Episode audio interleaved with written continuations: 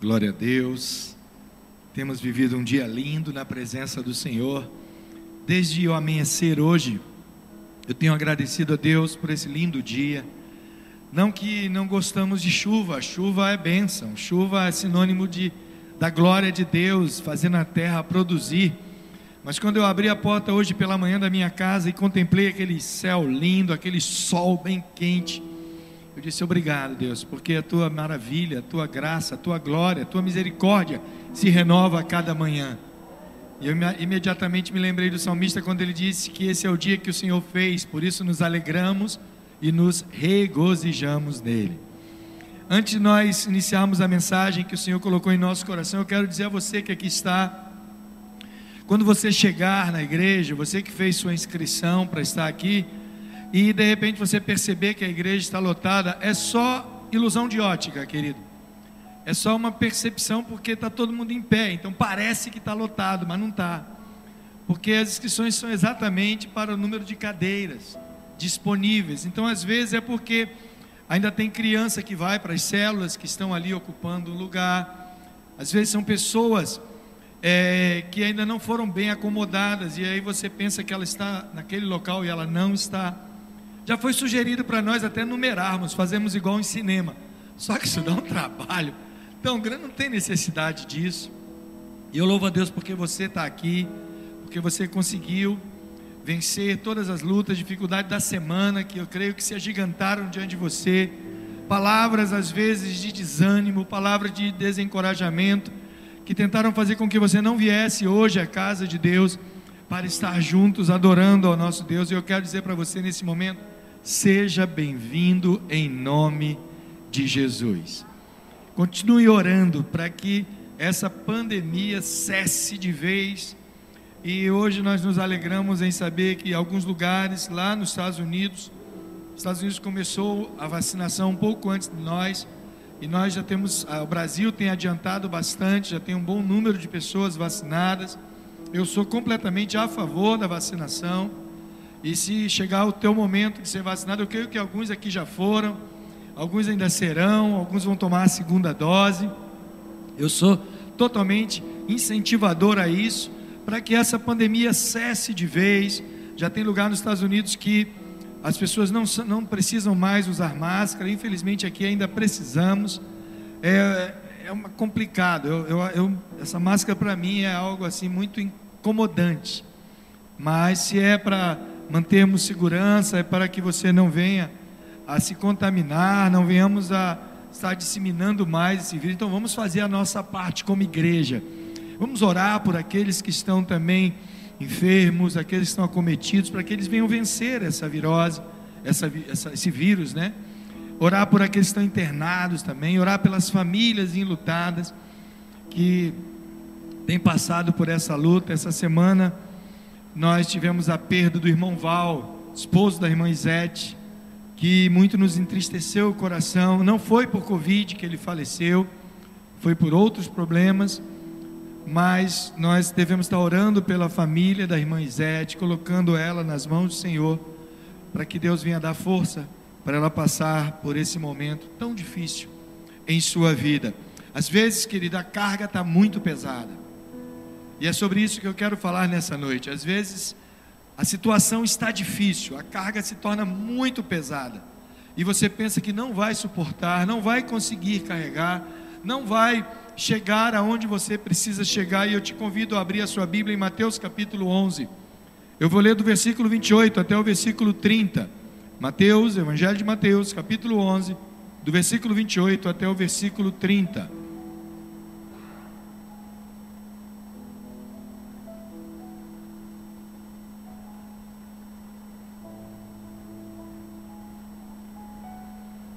Um convite que Jesus faz a cada um de nós diante da realidade, diante desse quadro em que estamos vivendo. Mateus capítulo 11, verso 28 a 30, diz o seguinte: Venham a mim todos os que estão cansados e sobrecarregados, e eu lhes darei descanso. Tomem sobre vocês o meu jugo e aprendam de mim, pois sou manso e humilde de coração, e vocês encontrarão descanso para as suas almas, pois o meu jugo é suave e o meu fardo é leve. Palavra de Deus, amém, queridos? Venham a mim, disse Jesus. Vivemos realidades que têm nos cansado. Converso com muitas pessoas, falo com muitas pessoas, e muitas vezes elas chegam até nós demonstrando esse cansaço diante da situação em que estamos vivendo. São muitos, queridos, muitos os dilemas, muitos os fardos que às vezes nos cansam. E nessa noite eu quero destacar alguns deles, para que nós venhamos a saber identificá-lo. E muitos desses nós podemos ter o alívio em Cristo Jesus. Muitos fardos você pensa que você tem que carregar, que você pensa que é algo que é inerente a você, está preso a você, você tem essa obrigação, mas eu quero dizer para você nessa noite: Jesus está te convidando para aliviar esse fardo da sua vida. Você não tem necessidade de carregar esse peso insuportável, que às vezes você chega a estar curvado, e o primeiro desses fardos que eu quero destacar aqui é o próprio fardo da religião.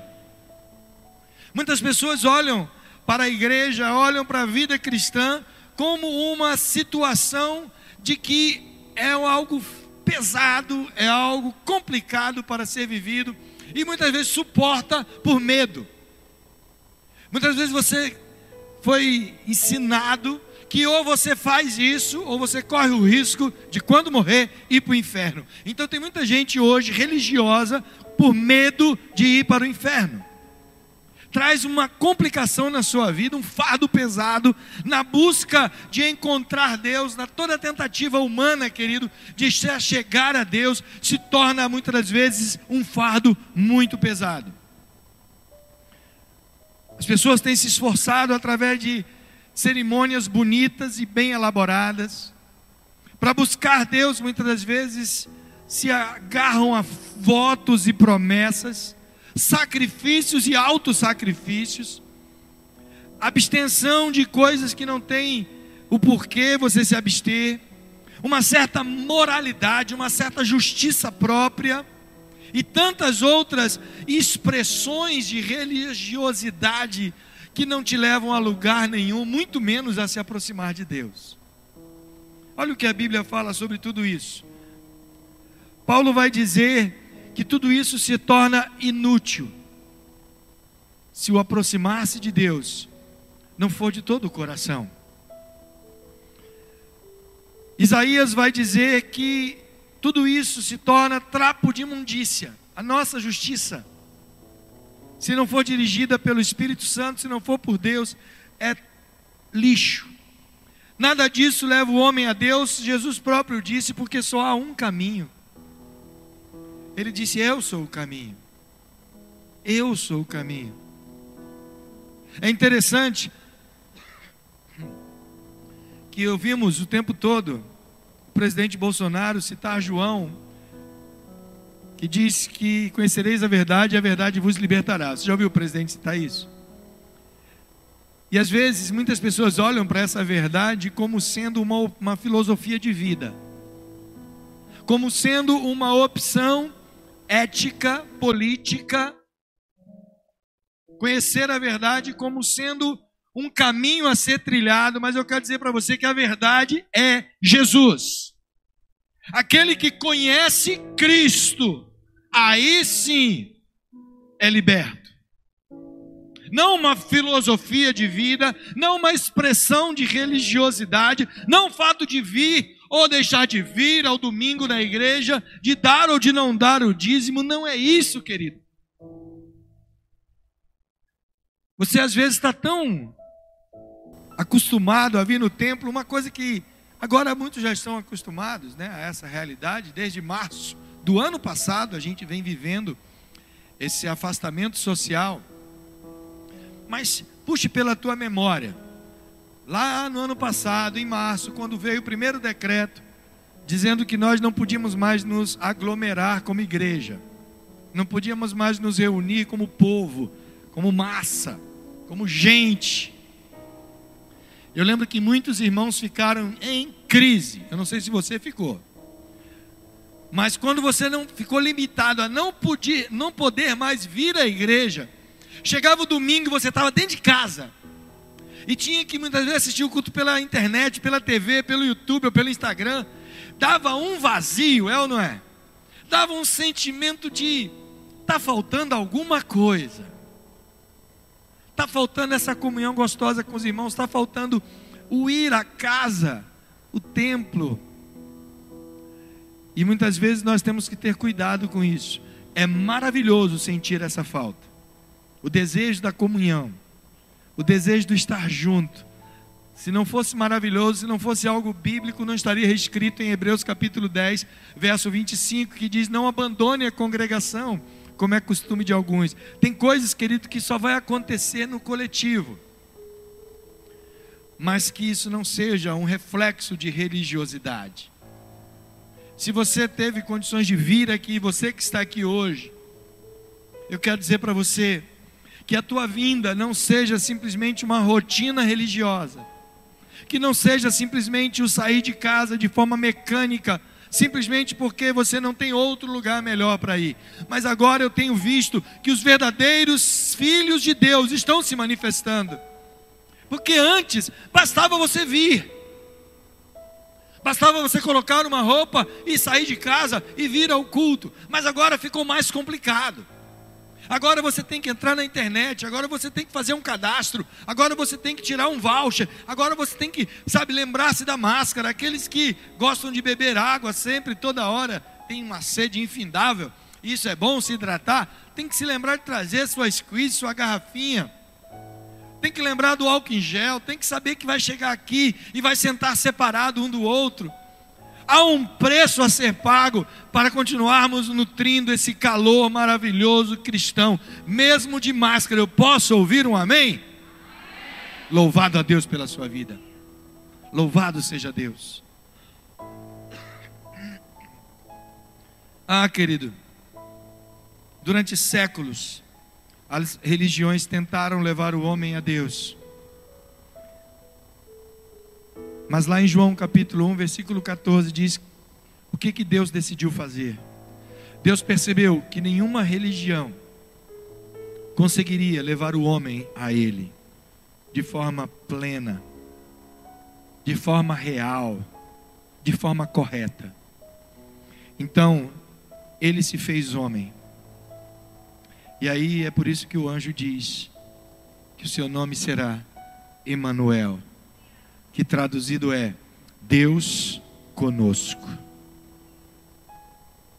Conforme Paulo diz, ele esvaziou-se da sua glória para estar aqui conosco, para estar presente no meio de nós.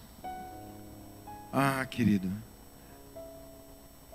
se você está cansado desse fardo religioso, deposite aos pés da cruz e descanse em Jesus. Coloque a mão no teu coração e diga assim: A minha alma descansa em Jesus. Glória a Deus, querido. Aleluia. Eu quero destacar um segundo fardo que muitas das vezes tem trazido um grande peso sobre seus ombros é o fardo do eu.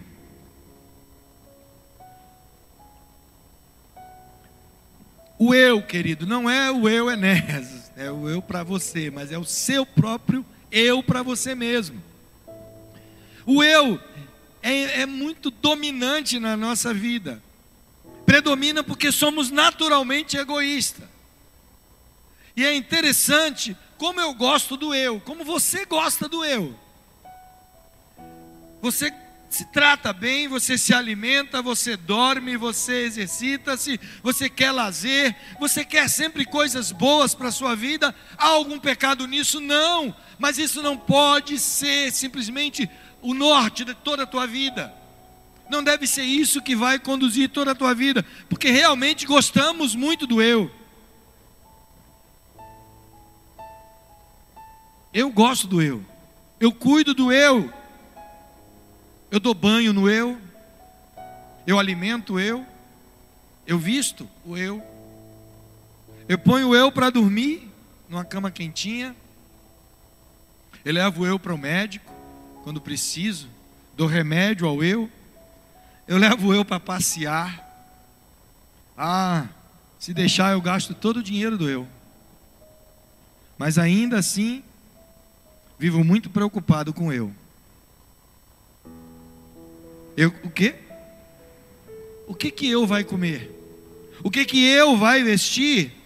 O que que eu vai fazer para resolver aquela situação, aquele problema? O que que eu vai fazer para, sabe, pagar aquela conta amanhã? Ah, quem merecia aquela bênção era o eu. Aquela promoção no trabalho era o eu. O eu foi injustiçado. Magoaram eu. Eu está triste. Eu vai chorar. Eu tenho medo. Eu está ansioso. Meu Deus, como dá trabalho cuidar do eu. Como dá trabalho. Você já percebeu como você dá trabalho para você mesmo? Como você nunca está satisfeito com você? Quando está cansado demais, reclama consigo mesmo. Expressa frases para você mesmo. É capaz de dormir uma noite e acordar pela manhã, espreguiçar-se e dizer que está morto. É capaz de deitar-se numa rede e ter um sentimento de culpa, porque está descansando eu, ao invés de estar fazendo algo produtivo. Dá trabalho cuidar do eu. Sabe o que a Bíblia fala sobre isso, querido? Que toda essa preocupação ronda o coração daqueles que estão carentes de Deus. Salmo 37 diz: entrega o teu caminho ao Senhor, confia nele, e o mais ele fará. Por que está abatida, ó minha alma? Por que se, sabe, por que você se incomoda? Por que você está tão aperreado? Por que está tão ansioso? Jesus diz: Não andeis ansiosos por coisa alguma. Você não pode, por mais que você seja um crente fiel, você não vai acrescentar um dia sequer a tua existência que não seja da vontade de Deus. Por que está abatida, ó minha alma? Por que te perturbas dentro de mim? Espere em Deus. Espera em Deus.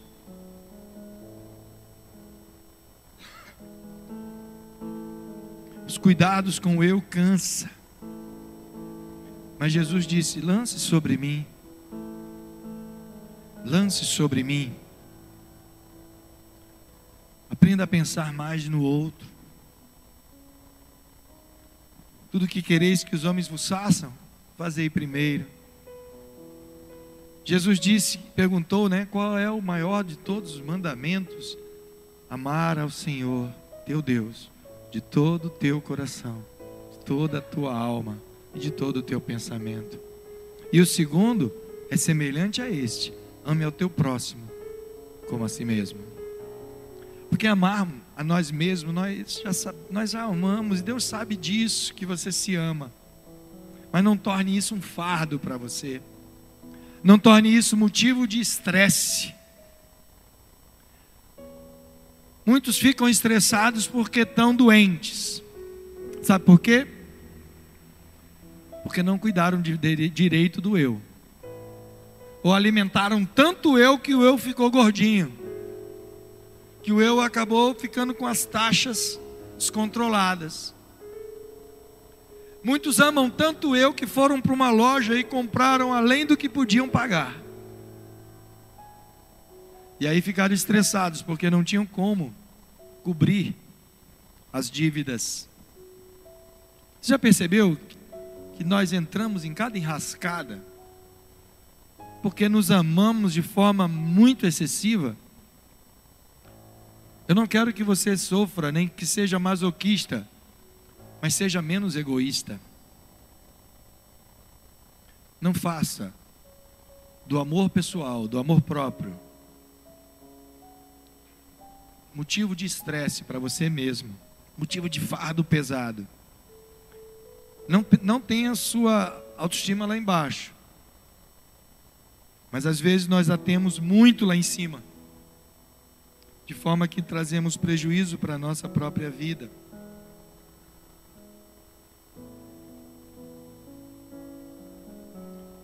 Lembra o que você declarou?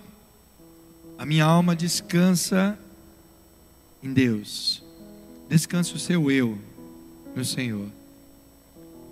Ore sempre dizendo: Senhor, em tuas mãos eu coloco a minha vida. Toma conta de mim. E Ele vai fazer isso. Ele vai fazer isso.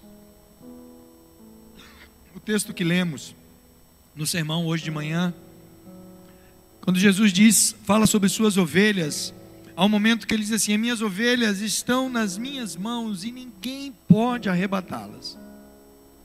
E quem as me deu foi meu Pai, e não há ninguém mais poderoso que Ele. E vocês, como ovelhas, também estão nas mãos de meu Pai, e das mãos dele ninguém pode arrebatá-las. Olha que segurança maravilhosa. Então por que que você está tão aperreado na tua vida?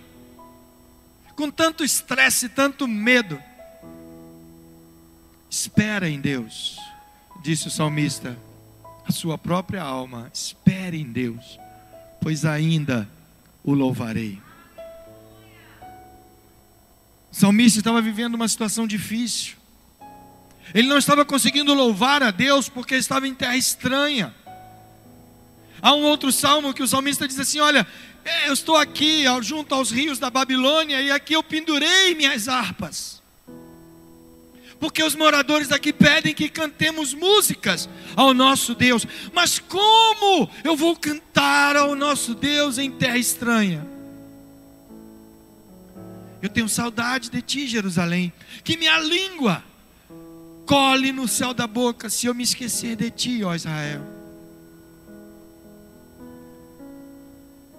E aí ele diz depois em outro salmo: Por que está abatida a minha alma?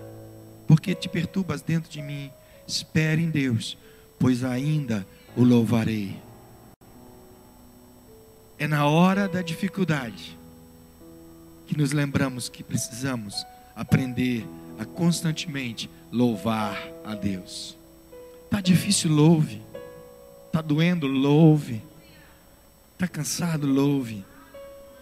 Entrega o teu eu nas mãos do Senhor e você vai ser aliviado de todo o fardo da sua vida. O fardo da religiosidade, o fardo do eu. E eu quero destacar aqui, queridos, agora um terceiro fardo que muitas vezes Satanás se aproveita desse fardo para jogar na sua cara, para fazer você, sabe, achar que não vale nada, que não é importante para Deus, que você é ninguém, é nada, é o fardo do pecado. Todos nós pecamos e por isso estamos destituídos da glória de Deus. Mas a seu tempo ele enviou Jesus para nos restaurar a função, a, a essência de sermos seus filhos amados. Porque se confessarmos os nossos pecados, Ele é fiel e justo para nos perdoar os pecados e nos perdoar de todas as faltas e iniquidades. Paulo vai dizer em Romanos que o trabalho, o pecado, ele trabalha em nós. Tiago vai dizer que somos atraídos ao pecado, sabia disso? Se dissermos que não somos pecadores, somos mentirosos, porque todos pecaram. Todos pecaram, você é pecador, eu sou pecador. E Paulo chega ao ponto de dizer: olha, de todos os pecadores, eu sou o pior de todos. Porque o bem que eu quero fazer eu não faço, o mal que eu não quero, esse eu acabo fazendo. Ai de mim, ai de mim. E o pecado ele corrói. E se você não confessar e não for perdoado por Deus, ele coloca fim à tua alma, à tua alegria, ele vai destruindo você. É interessante que Em nenhum momento Jesus ele desassocia nenhum milagre, seja ele físico, espiritual, de que qualidade for. Jesus ele sempre trabalha na questão do pecado. Por diversas vezes ele curou alguém de forma física e ele disse: "Vai, não peques mais". A tua fé te salvou. Quando aqueles quatro homens desceram aquele paralítico até Jesus, ele não disse, filho, recupere-se dessa paralisia, seja curado. Ele disse, não, os teus pecados estão perdoados. Até os doutores da lei que ali estavam questionaram: quem é esse? Que tem poder para perdoar pecados, quem pode perdoar pecados unicamente é Deus. E Jesus falou para que vocês saibam que o Filho do Homem tem poder na terra para perdoar pecado. Eu lhe digo: levanta, toma o teu leito e anda. Mas primeiro ele disse: teus pecados. Porque Jesus sabia que tudo aquilo que nos traz consequências terríveis, sejam espirituais ou físicas, são consequências do pecado. É interessante que o pecador ele está cansado de pecar, mas não consegue parar.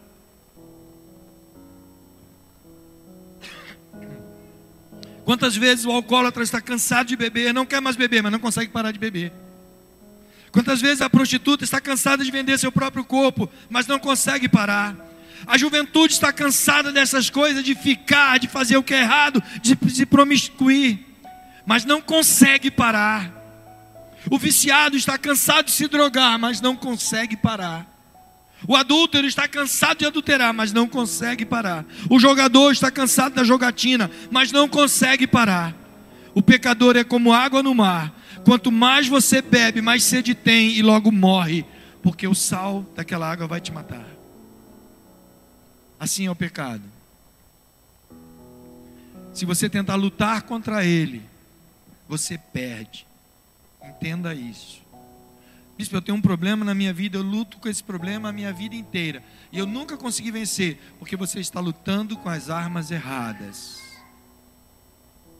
Você está lutando de forma errada com as armas erradas. A Bíblia nos diz, Isaías 59, que os nossos pecados nos afastam de Deus. Apocalipse 21, 8 diz que os pecadores não entrarão no reino de Deus. Paulo diz em Romanos 3 e Colossenses 1 que Jesus morreu por nosso lugar para nos remir de nossos pecados. Em Mateus 1 diz que Jesus veio para nos salvar de nossos pecados. Efésios 2, Paulo diz que a salvação é graça recebida por meio da fé para te lavar de todo o seu pecado. Ah, querido, primeira coisa que você precisa fazer é admitir que é pecador. Você cuida tanto do eu, do fardo que eu falei, que você às vezes pensa que é santinho demais, correto demais, perfeito demais, justo demais. Não, bispo, eu nunca pensei. Que é um teste. Vou te desafiar a fazer um teste com você mesmo. Quantas vezes você já se pegou julgando alguém? Criticando alguém, reclamando de alguém. Quando você está fazendo isso, você está se colocando acima daquele alguém.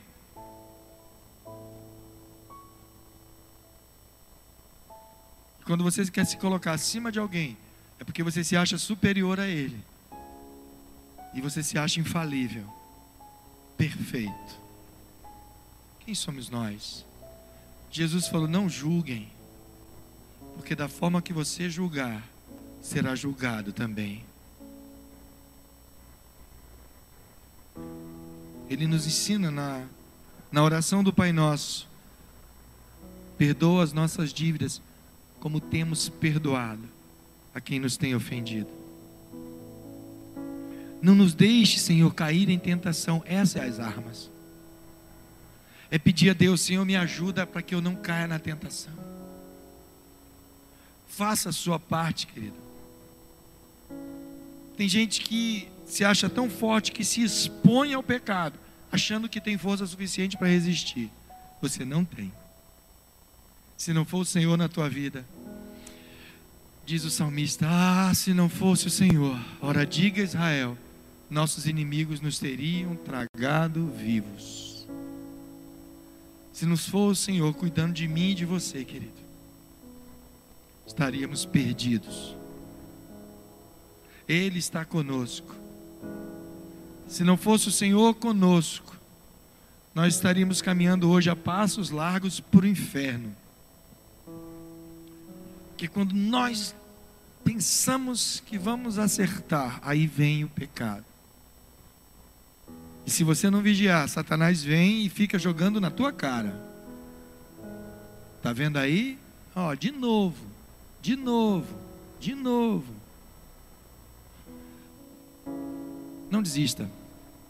Quantas vezes pecar, tantas vezes se arrependa e busque ao Senhor. Tantas forem as vezes que você cair, tantas vezes peça ao Senhor: Senhor, me ajude a levantar. Agora, faça por onde não tentar não pecar mais.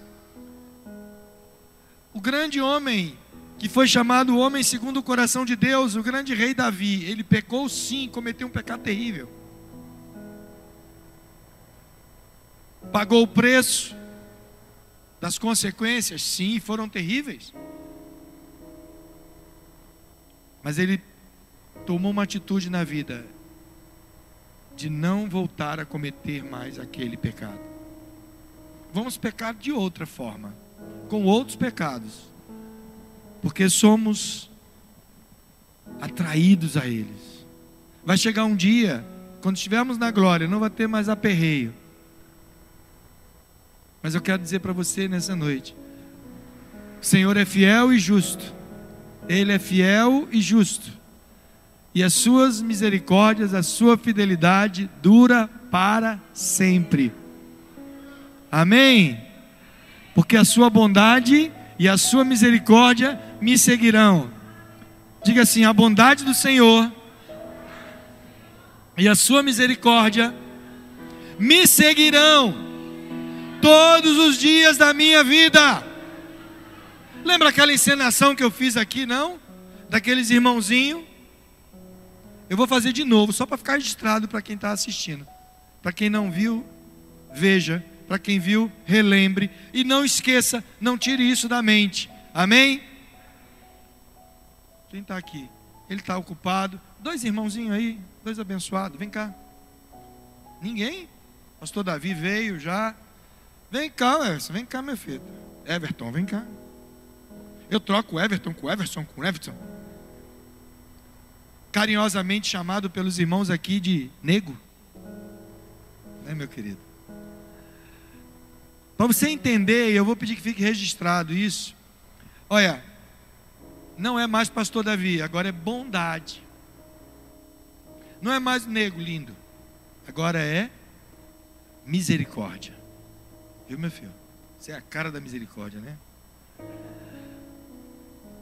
O salmista diz assim: a bondade e a misericórdia do Senhor me seguirão todos os dias da minha vida. Aí sabe o que acontece? Chega mais pertinho, fica aqui. Aí eu acordo de manhã, me espreguiço, quando eu olho para trás, eita, tá a bondade e a misericórdia. Aí eu me levanto e vou para o trabalho. Podem vir. Aí o que acontece? Quando eu chego no trabalho, a bondade e a misericórdia me acompanharam. Aí eu saio do trabalho, eu vou para a faculdade. Olha o que acontece a bondade e a misericórdia do Senhor vem atrás de mim. Eu venho para a igreja, o que, que acontece? Eu chego aqui e olho para trás, a bondade e a misericórdia do Senhor estão comigo.